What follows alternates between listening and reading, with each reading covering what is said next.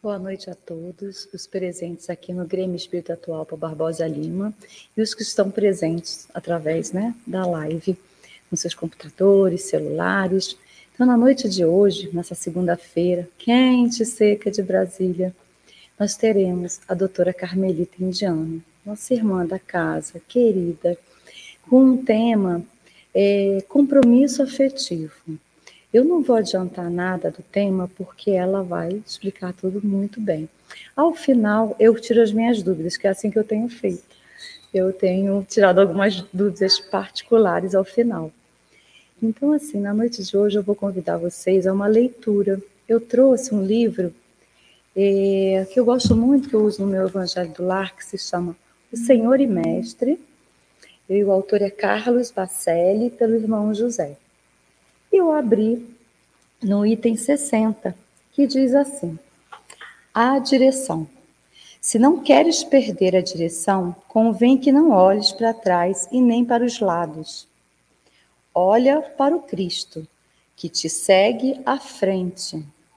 Que seja ele o teu luminoso ponto de referência na caminhada.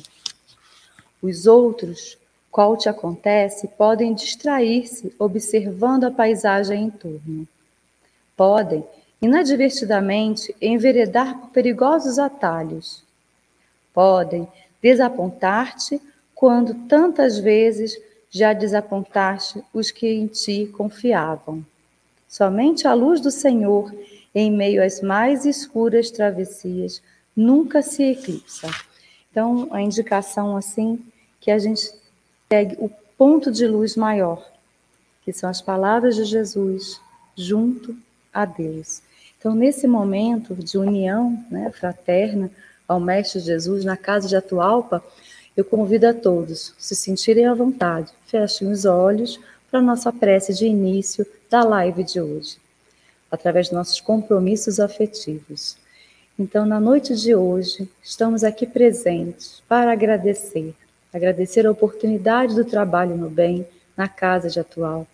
Essa casa que sempre nos proporciona o acolhimento, o trabalho, o convívio, o bom convívio, né, o estudo primordial. E isso tudo, mesmo dentro dos nossos momentos de afastamento, nunca ficaram de lado, porque o nosso compromisso não é somente com a casa, é um para com o outro e para com nós mesmos, sempre pensando na luz maior que é do Mestre Jesus, junto a Deus Pai Todo-Poderoso. Na noite de hoje, em gratidão, pedimos ao Mestre Jesus, aos mentores da casa, muita luz para que nossa irmã Carmelita Indiano possa, através das suas palavras, acolher e aconchegar muitos corações. Que assim seja, graças a Deus. Passo a palavra à nossa irmã Carmelita Indiana. Queridos irmãos, daqui, presentes na casa de Atualpa, aqueles que se encontram unidos a nós pelos meios virtuais, e aqueles que já se encontram em outras dimensões de vida mas que comungam conosco das mesmas ansiedades, dos mesmos problemas, porque a passagem para o lado de lá não modifica de maneira nenhuma a nossa maneira de pensar e de agir. O que vai causar essa modificação e criar para nós estágios diferentes de vida e de percepção é a luta pelo conhecimento da verdade e o esforço para nossa renovação moral e intelectual. Compromisso afetivo é uma expressão utilizada por Emmanuel no livro Vida e Sexo. Publicado em 1956, se não me falha a memória, mas que depois disso começou a ser repetido em várias obras espíritas que cuidam dos laços de família. Até hoje, os especialistas em estudar a origem da família não chegaram a um acordo comum. O único ponto fundamental que esses antropólogos especializados no estudo da história humana estão acordes é que, de fato,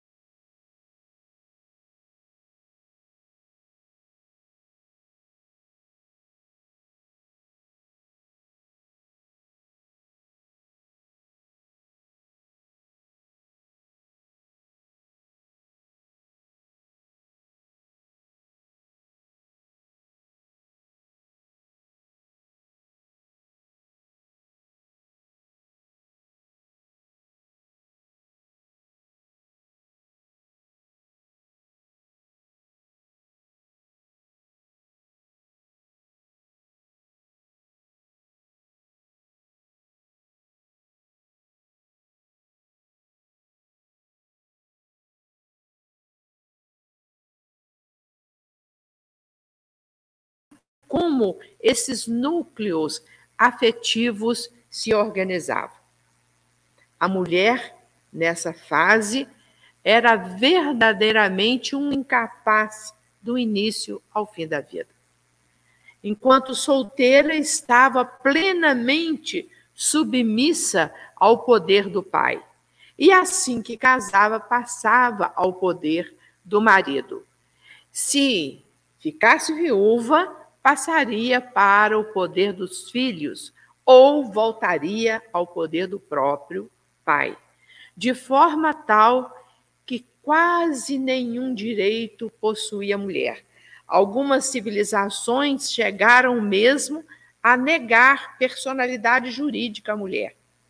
E a Igreja Católica discutiu em um concílio se a mulher tinha ou não alma, numa demonstração inequívoca da grande distância entre o homem e a mulher, tanto na família quanto no próprio Estado, na organização maior estatal. Vejam, por exemplo, que no Ceilão a idade núbil para a mulher era oito anos. A partir dessa idade, ela já poderia consorciar-se. Na Inglaterra, até o século XVII, XVIII, o homem era o responsável civil pelos atos ilícitos da mulher. Na comunidade indiana, a mulher jamais foi consultada se queria ou não consorciar-se com este ou aquele pretendente. Ao revés, eram seus pais é que decidiam quando e com quem elas se casariam. E esse ranço de se deixar na mão dos pais o poder de escolha do marido perdurou até bem pouco tempo na sociedade rural brasileira. Nós ainda encontramos vestígios significativos dessa época, hoje, em que os filhos estão absolutamente emancipados, criam a sua própria vida, direcionam os seus ideais de forma muito precoce e os pais continuam querendo interferir na escolha do marido ou da mulher. Se acham ainda com direito de dizer ao filho quando e com quem devem casar-se. Eu achei muito interessante porque no sábado passado, anteontem, em uma assembleia da Abrame, que é a Associação Brasileira de Magistrados Espíritas, tivemos uma, uma palestra fantástica de um juiz do Paraná, e embora o tema não fosse casamento, nem compromisso afetivo, nada que se lembrasse, ele citou a hipótese ocorrida na própria família em que um filho, já com 30 anos, pergunta a ele se deveria ou não casar com determinada pessoa. Eu cito esses exemplos históricos para que nós tenhamos ideia de como os condicionamentos vividos em vidas passadas acabam, às vezes, determinando o que hoje nós escolhemos para a nossa vida e determinando, inclusive, o destino, o traçado das nossas experiências atuais.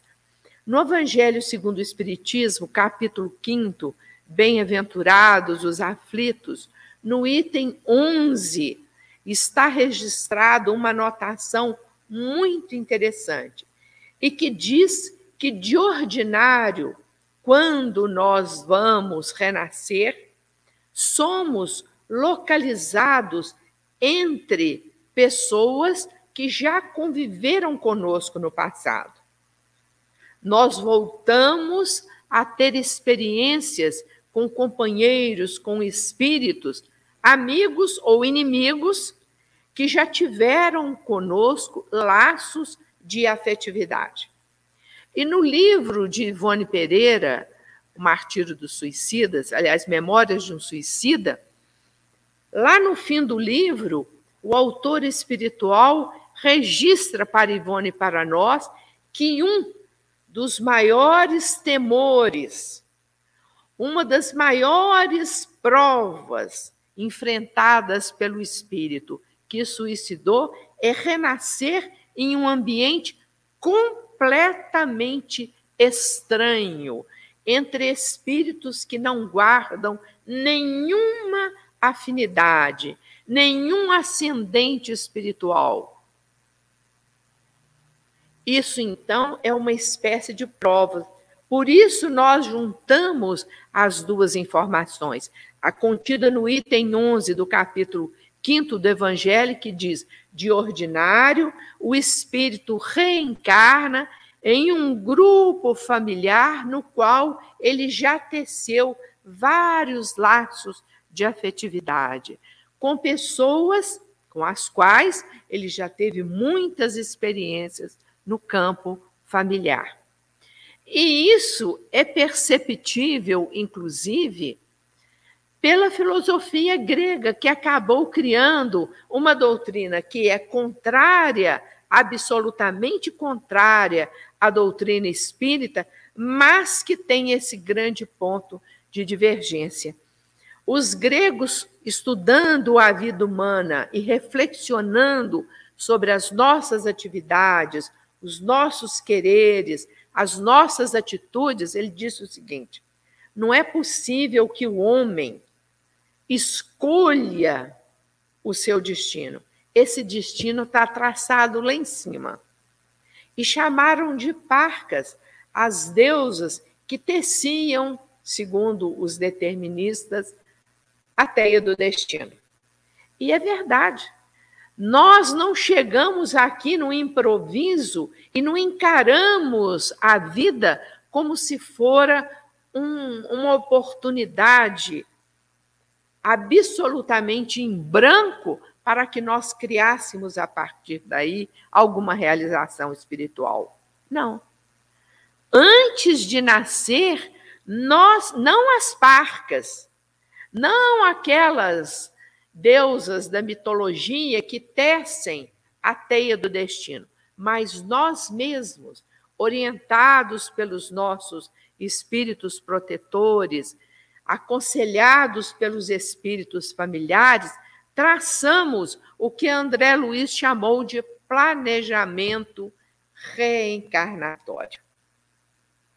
O que é o planejamento reencarnatório? É o estudo da possibilidade ou das possibilidades de chegarmos aqui, ou ao chegarmos aqui, desenvolvermos uma série de trabalho, de ações que redundarão em nosso próximo, próprio benefício e em benefício do nosso próximo. Todo planejamento reencarnatório é feito, então, com orientação e aconselhamento daqueles que enxergam muito melhor do que nós. Então, ele é o mais adequado para que as nossas experiências se realizem da forma mais tranquila e mais produtiva possível. Existe algum planejamento reencarnatório impossível de ser realizado? Há promessas do lado de lá que nós não poderemos cumprir aqui? Não.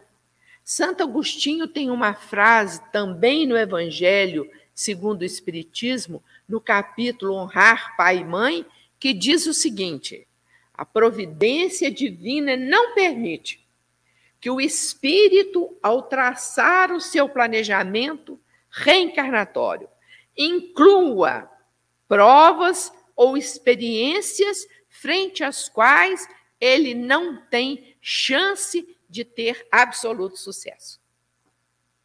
Isso é aparentemente terrível para nós, porque dioturnamente nós reafirmamos o contrário disso, dizendo que estamos cansados, que estamos exauridos, que estamos esgotados e que não damos conta de resolver os problemas que visitam a nossa vida. Então, Santo Agostinho fez questão de dizer que a providência divina não permite que nós possamos incluir no nosso planejamento reencarnatório qualquer prova, qualquer expiação, qualquer experiência, frente às quais nós tenhamos impossibilidade de obter sucesso. Então, por que não obtemos sucesso? Aí o que nos falta não é possibilidade, é a vontade. Porque quando se está lá no mundo espiritual, quando se tem a vista mais dilatada, a compreensão mais perfeita a respeito da vida, nós assumimos as responsabilidades. Mas quando chega aqui, na maioria das vezes, nós esquecemos os nossos compromissos, nós nos deixamos é, embriagar pelos instintos, nós nos deixamos levar pela paixão e, na maioria das vezes, não cumprimos o planejamento reencarnatório. André Luiz, em Missionários da Luz, quando é levado a conhecer no mundo espiritual da cidade, nosso lar, o departamento de reencarnação, ele se encontra com Manassés, que é um dos técnicos do departamento, e diz que são muito raros os completistas. E ele pergunta: o que é um completista? E Manassés responde: completista é o espírito que cumpriu integralmente o seu planejamento reencarnatório, que fez tudo quanto ele podia fazer em uma existência. Qual o percentual de nós, humanos, encarnados, de sairmos daqui completista? Manassés nos informa: menos de 30%. Então, 70% da humanidade deixa para trás alguma oportunidade significativa de trabalho e de crescimento espiritual. E olhem, meus irmãos, poderíamos dizer, como há pouco tempo a filha de um grande amigo que estava passando uma provação duríssima, ela dizia: o papai pediu muita coisa que ele não dá conta de passar. Não existe essa hipótese. O Espiritismo nos ensina que tudo aquilo, como diz Santo Agostinho, que consta do nosso planejamento reencarnatório, é possível de ser vivenciado da forma mais perfeita, mais extraordinária e mais rentável para nós e para todos que conosco convivem. Na escolha dessas provas, na escolha dessas experiências, na formulação do planejamento reencarnatório, nós vamos ver então que quando nascemos em uma determinada família, quando nos consorciamos com de determinada pessoa, quando recebemos como filhos espíritos que têm características determinadas que muitas vezes não nos agradam, não tenhamos dúvida. São espíritos que já conviveram conosco, que já tiveram experiência conosco e que nasceram naquele mesmo núcleo familiar a fim de restaurarem esses laços afetivos rompidos pelas experiências negativas.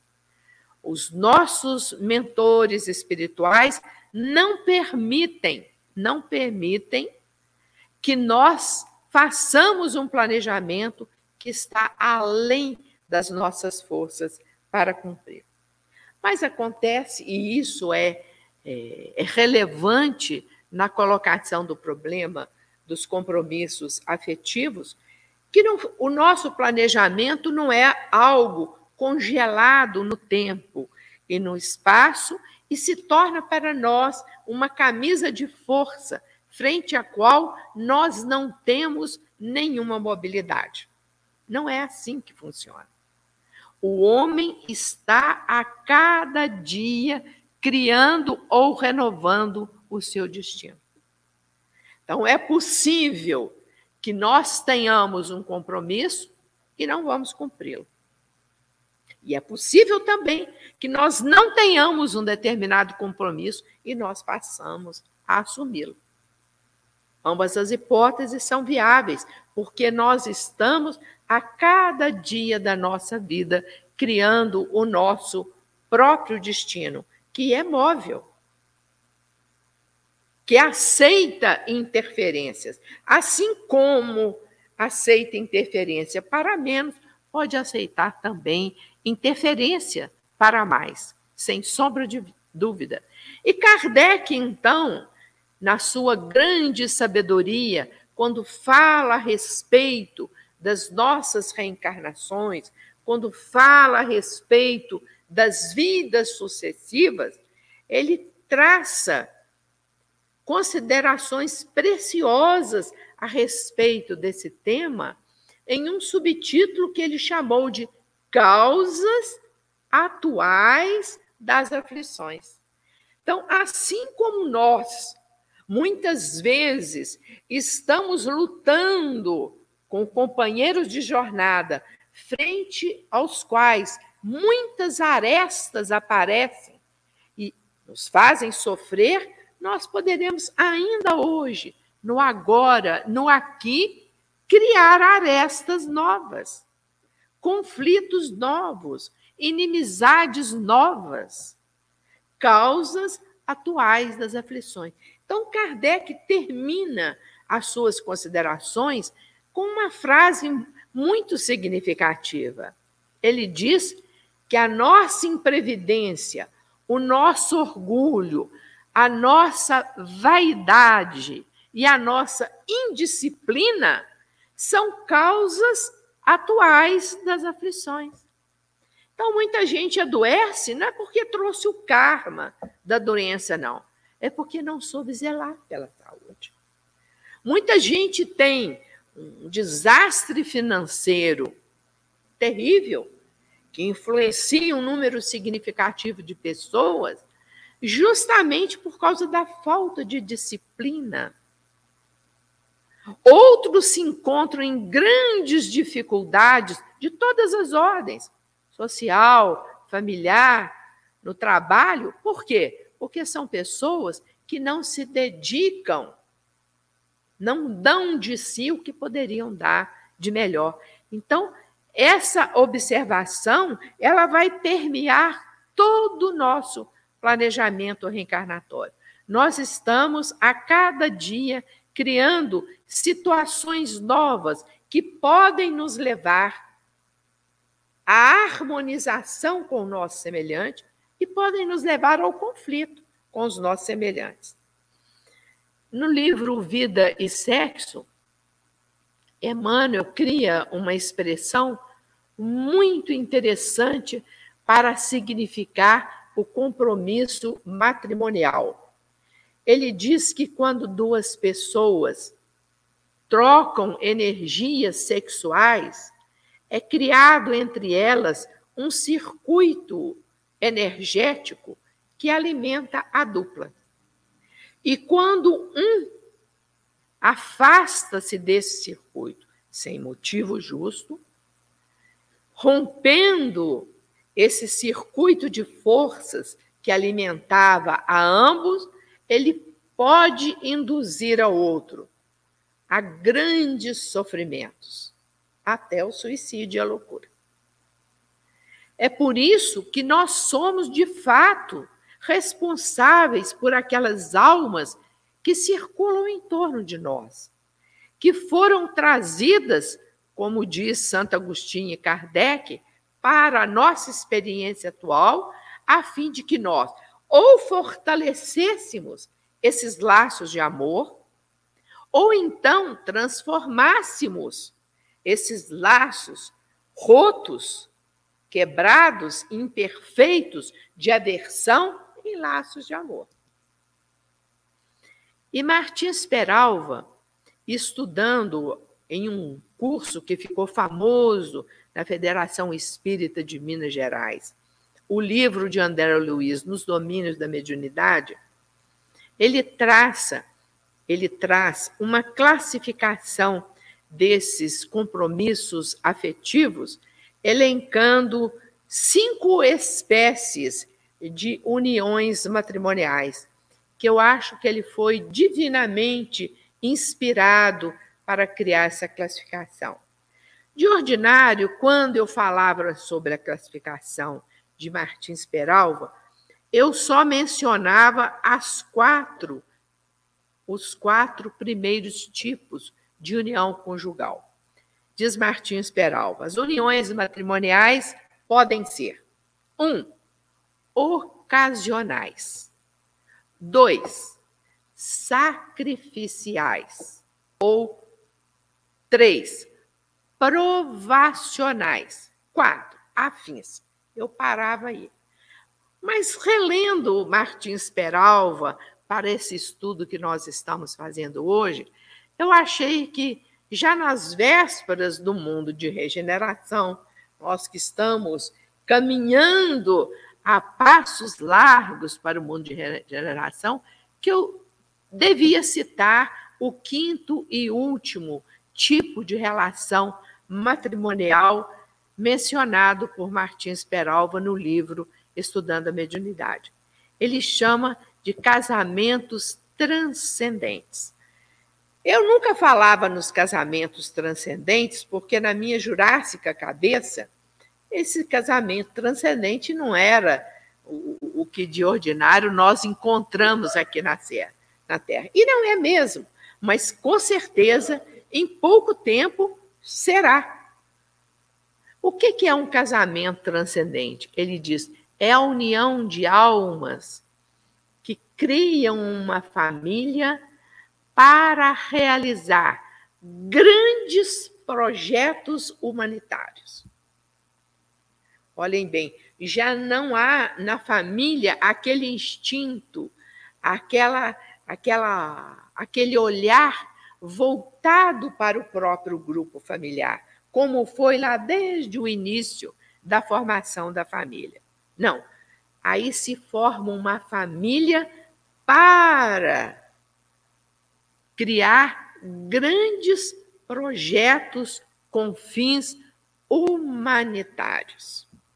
E aí eu me lembrei, refletindo sobre a classificação de Martins Peralva, de uma regra do Estatuto da Criança e do Adolescente que fala na casa transitória, quando a criança não pode ficar no núcleo familiar, está sofrendo ali agressões ou está até mesmo abandonada, ela preferencialmente deve ser levada para uma casa transitória e não para um abrigo institucional. E olhem bem, o que é uma casa transitória? É uma família que acolhe temporariamente uma criança para depois entregá-la à adoção. Olha que maravilha!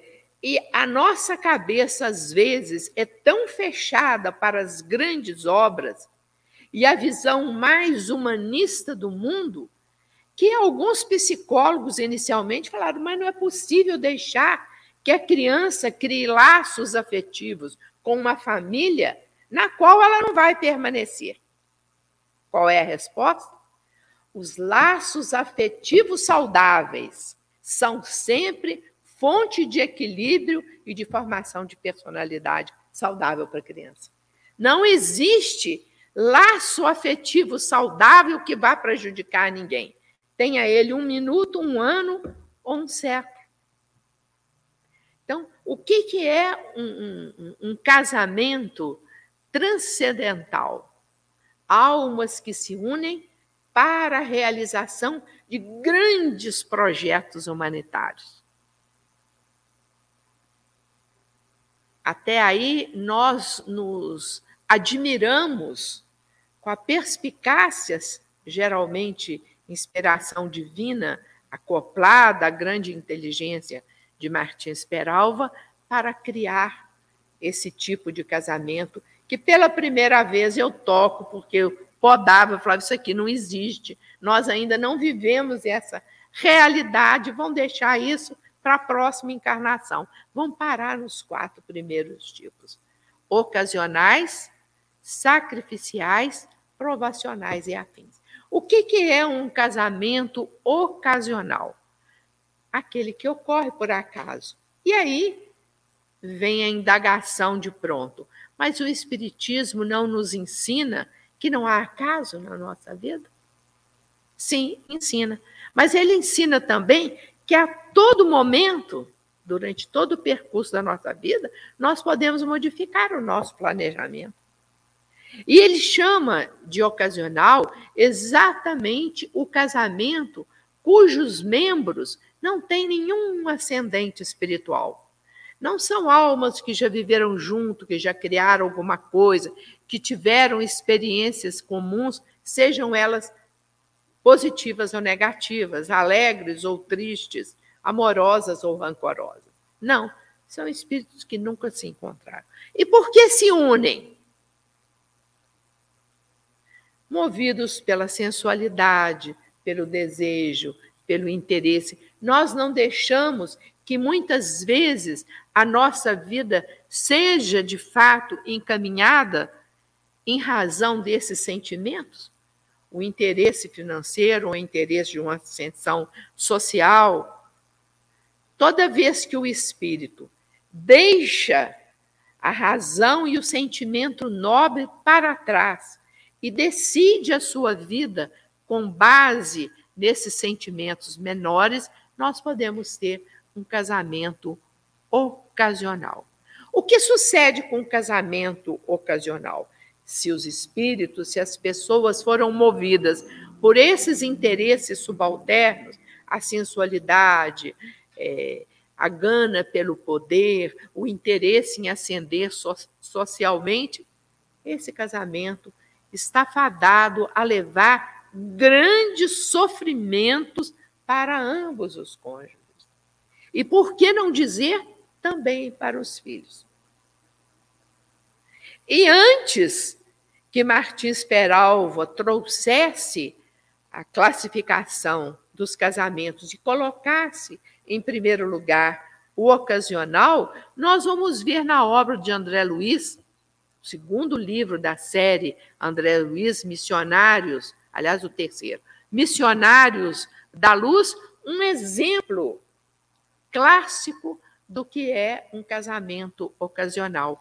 Ele narra ali um, um capítulo que ele nominou de A Queda de Otávio, quando ele está ouvindo em uma, em uma palestra sem grandes compromissos, como se fosse um desabafo, uma conversa fraterna, um diálogo amoroso entre os espíritos, o Otávio contando a experiência dele. Ele veio com uma mediunidade fantástica e com a qual ele realizaria grandes obras. E no seu planejamento reencarnatório não estava incluído o casamento. Não porque casamento é, prejudicasse de qualquer forma o seu desenvolvimento mediúnico, mas em razão das peculiaridades da tarefa que ele ia desempenhar, achou ele que o melhor seria não ter compromisso matrimonial. Ele chega aqui, a mãe é uma espírita dedicada, o leva para o centro espírita, ele tem uma iniciação religiosa perfeita, mas quando ele está na adolescência, 13, 14 anos, a mãe morre. E ele então começa a receber uma influência muito grande só do pai. E o pai era mais materialista, muito preocupado com as coisas da matéria. E a partir daí ele vai confundindo a vida dele.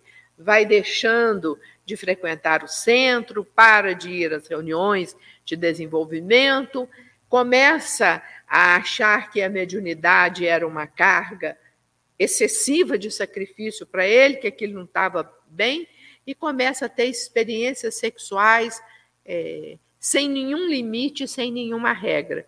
E acaba se envolvendo com uma mulher que é um espírito bastante infantil ainda, com muitas dívidas, muitas dores, muitos problemas, casa-se com ela e ela atrai para a filha do casal um espírito muito afim dela, que tinha mais ou menos os mesmos problemas que ela. Um espírito ainda bastante é, primitivo, com vários distúrbios. E o que, que acontece? A mulher e o filho acabam criando um verdadeiro inferno dentro da família para ele. E ele desencarna em razão do estresse que ele sofre muito cedo, aos 44 anos. Tanto que o, o, o capítulo se chama A Queda de Otávio. Toda vez as causas atuais das aflições das quais nos falou Kardec lá no Evangelho, segundo o Espiritismo. Nós estamos a todo dia renovando o nosso planejamento reencarnatório, no sentido de bem cumpri-lo ou no sentido de rasgá-lo e começar então a agir de forma é, prejudicial ao nosso próprio progresso. O segundo tipo de união, diz Martins Peralva, são os casamentos. Eu disse sacrificial, mas eu vou inverter a ordem. Vou falar sobre os casamentos provacionais. O que é um casamento provacional, o que é uma união provacional. E aí o compromisso afetivo não é só o compromisso derivado do matrimônio, mas também o derivado da filiação, o derivado da irmandade ou de qualquer outro laço que nos ligue a outros espíritos pela consanguinidade. O que é uma união provacional? São espíritos antagônicos, espíritos que não se suportam, espíritos que, ao contrário do casamento ocasional, têm antecedentes espirituais significativos, mas de forma negativa. Então, são espíritos que já se odiaram, que já se feriram no passado, que já criaram um para o outro problemas graves de consciência e que agora a providência divina permite que eles voltem novamente a fim de sanarem essas diferenças e construírem laços de amor. Olhem, meus irmãos, para que essas uniões ocorram, também aí o dedo da providência divina trabalha e não permite que essa união seja muitas vezes imediata aqueles sofrimentos que foram gerados por experiências anteriores. Às vezes passa um século, quatro séculos, um milênio para que de novo aqueles inimigos se encontrem e restaurem o equilíbrio entre eles. Essa aproximação só é permitida pela providência divina quando há a possibilidade realmente do equilíbrio ocorrer. Se não ocorre, como diz Santo Agostinho, não é por falta de força, mas por falta de vontade. Nós temos como exemplo do casamento provacional a obra conhecidíssima de, de André Luiz, que nos fala sobre a reencarnação de Sigismundo. Quando lançada, ela fez um sucesso e faz, até hoje, é um dos livros mais vendidos da série André Luiz, é o Missionário da Luz, quando ele narra o processo reencarnatório. Porque nós já aprendemos lá, a partir da terceira edição do Livro dos Espíritos, que a união do espírito com o corpo se dá no momento da concepção. Mas vem André Luiz em Missionários da Luz e nos, diz como esse processo de aproximação se dá, em que situação fica o perispírito do reencarnante, quais são as alterações que ocorrem no psique materno, tudo isso dito de uma maneira muito didática. Mas ele começa, quando vai examinar a reencarnação de Sigismundo com uma notícia é, bastante incomodativa. Um mensageiro vem e diz ao mentor de André Luiz que o pai da criança que deveria reencarnar não aceita o filho. Mas não aceita como? Ele não permite sequer que haja concepção. Ele entra em pânico com a aproximação do futuro filho e se autoesteriliza. Ele diz mais: poderia e pode haver naturalmente o relacionamento carnal, mas a concepção não se realiza com esse estado de espírito do Adelino, que é o pai. E aí há todo um trabalho espiritual. A equipe que vai na casa de Adelino de Raquel, que conversa com Raquel, que conversa com Adelino, que faz aproximação do Sigismundo com seu futuro pai. Agora, por que que Adelino, o futuro pai, tem aquele pavor do filho que vai reencarnar? Por que aquele ódio, ele fala, eu sinto que tem uma nuvem negra se aproximando do meu lar. Eu não tolero a figura, a presença desse, desse espírito trevoso que parece que quer tomar a minha família. Por quê? Porque em uma encarnação passada, Sigismundo matou Adelino para ficar com Raquel. Esse estado de coisas perdurou na erraticidade, embora Adelino depois se arrependesse amargamente do, do, do ato praticado conseguiu fazer um trabalho fantástico no mundo espiritual, tanto que angariou uma pleiade de amigos que estão endossando a sua encarnação. Mas Adelino não o perdoou. E aí, meus irmãos, há todo aquele trabalho que ao qual eu já me referi de aproximação até que Adelino acaba aceitando a figura de Sigismundo. E acaba aí com o nascimento de Sigismundo. André Luiz não nos contou o desdobramento, talvez até porque ainda estivesse aqui entre nós aquela família que serviu de inspiração para a história que ele registra nesse livro. Mas certamente essa criança nunca vai ser muito amiga do pai. Eles vão sempre acreditar.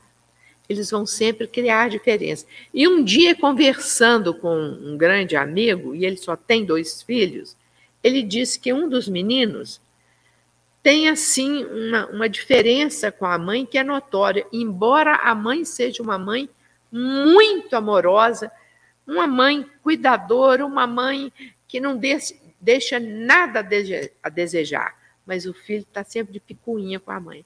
Ele diz: é tão interessante essa versão que esse menino tem com a mãe, que ele nunca aceitou mamar na mãe. Nunca mamou. Ele é o segundo filho, o primeiro mamou durante meses meses, quase chegou a dois anos. O segundo nunca aceitou o seio da mãe. E agora, já rapazinho, as dificuldades aparecem.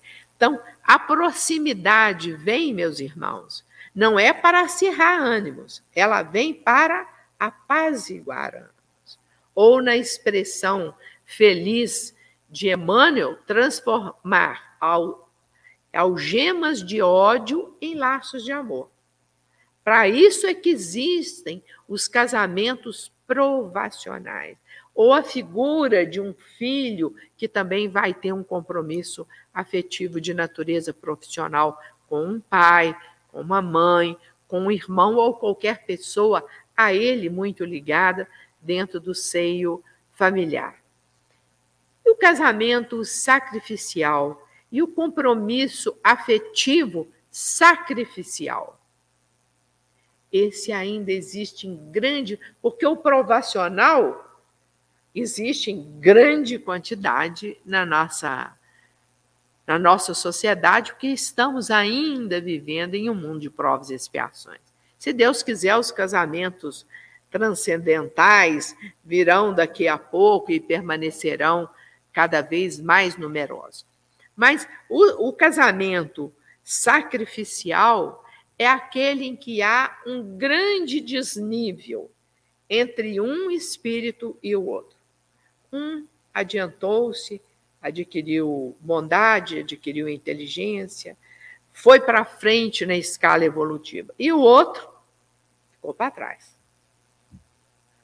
Um evoluiu e o outro não evoluiu.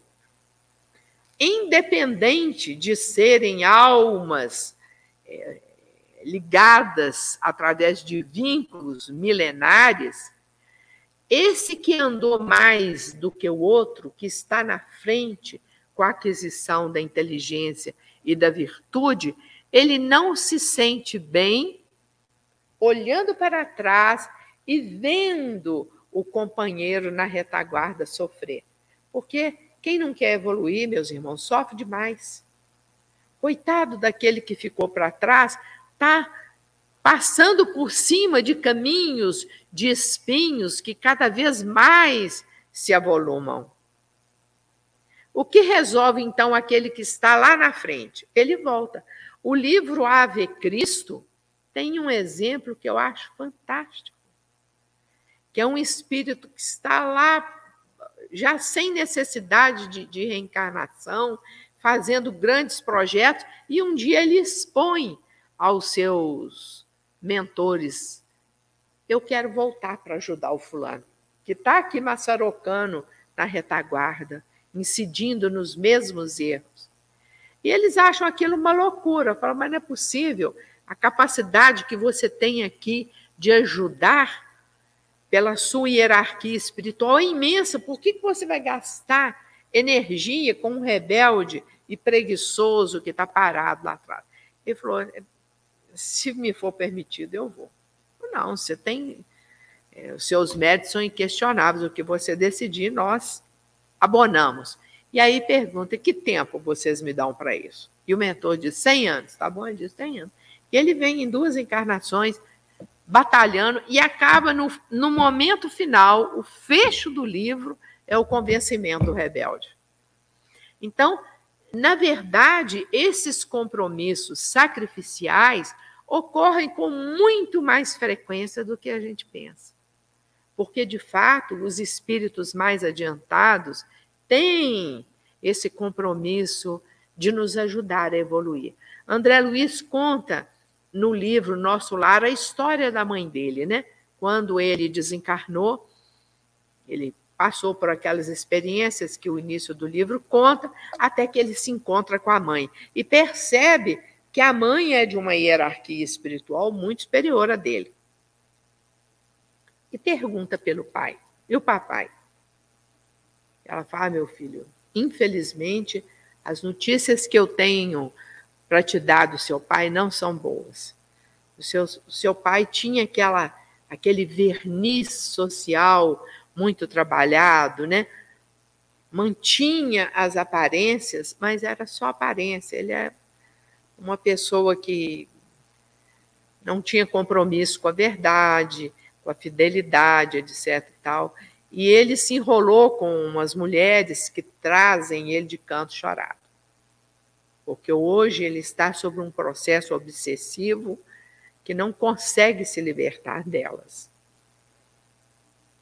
E ao, o livro continua, as experiências continuam, até que mais no fim do livro, num capítulo que ele nominou de Sacrifício de Mulher, ela diz para ele: Eu resolvi reencarnar.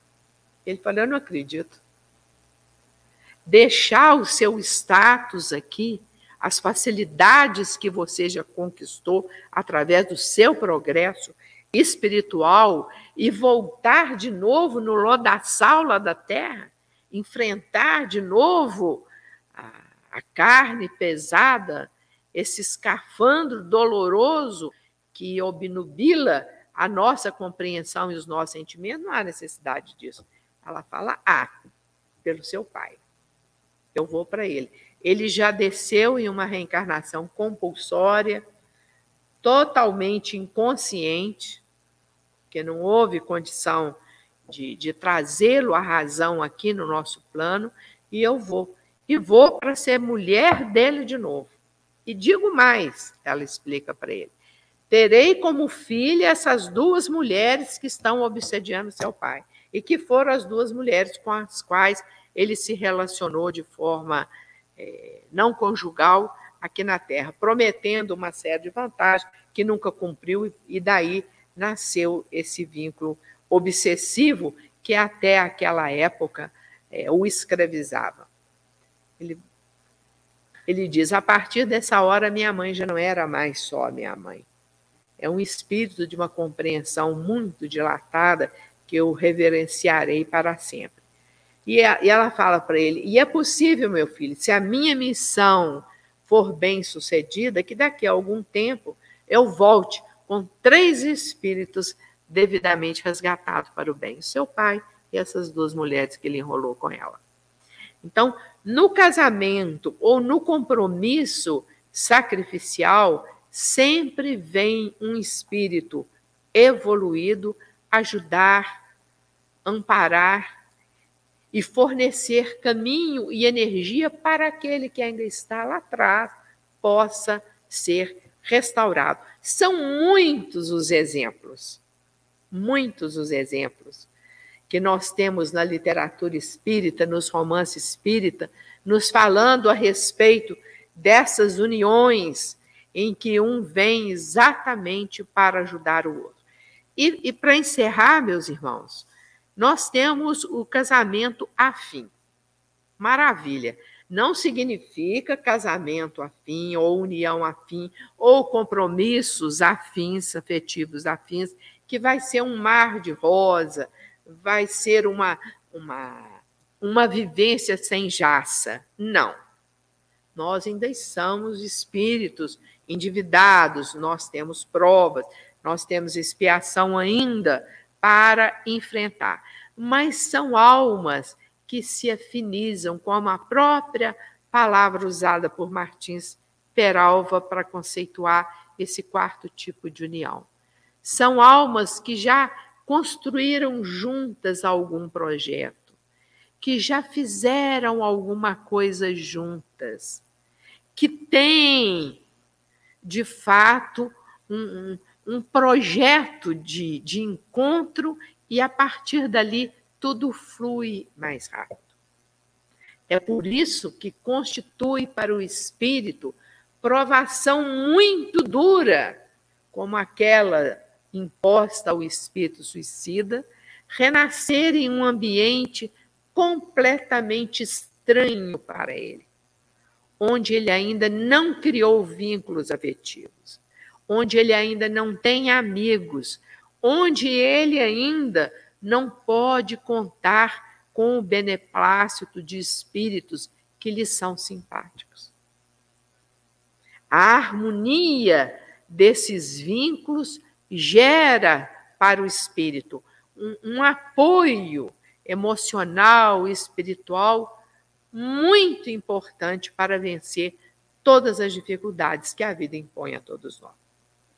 E vamos rezar para que essa transição se faça da maneira eh, mais perfeita possível, não acelerada, porque o tempo da providência divina não é o nosso tempo, mas que se faça a fim de que, em algum tempo, que talvez não demore muito, nós tenhamos aqui na Terra esses compromissos é, transcendentais com vistas à harmonização do planeta e ao crescimento espiritual de todos que aqui renascem.